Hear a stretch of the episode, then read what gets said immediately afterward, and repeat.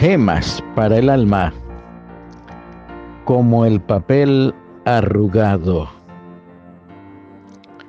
¿Te has fijado en los que hablan sin pensar?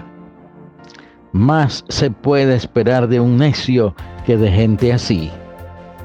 Proverbios 29:20, nueva versión internacional. Mi carácter impulsivo cuando era niño me hacía reventar en cólera a la menor provocación.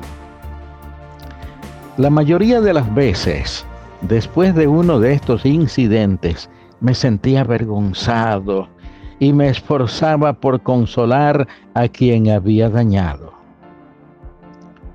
Un día mi maestro, que me vio dando excusas después de una explosión de ira, me llevó al salón, me entregó una hoja de papel y me dijo, estrújalo.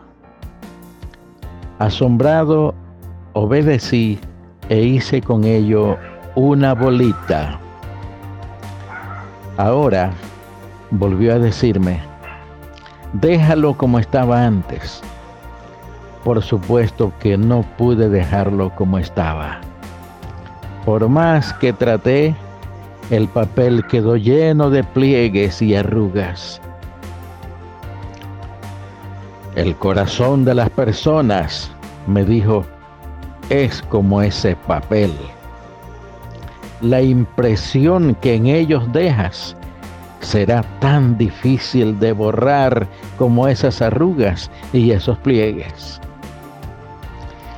Así aprendí a ser más comprensivo y paciente cuando siento ganas de estallar, recuerdo ese papel arrugado.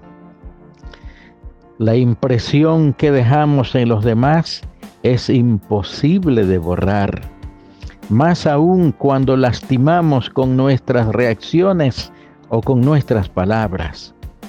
Luego queremos enmendar el error, pero ya es tarde. Habla cuando tus palabras sean tan dulces como el silencio. Oremos.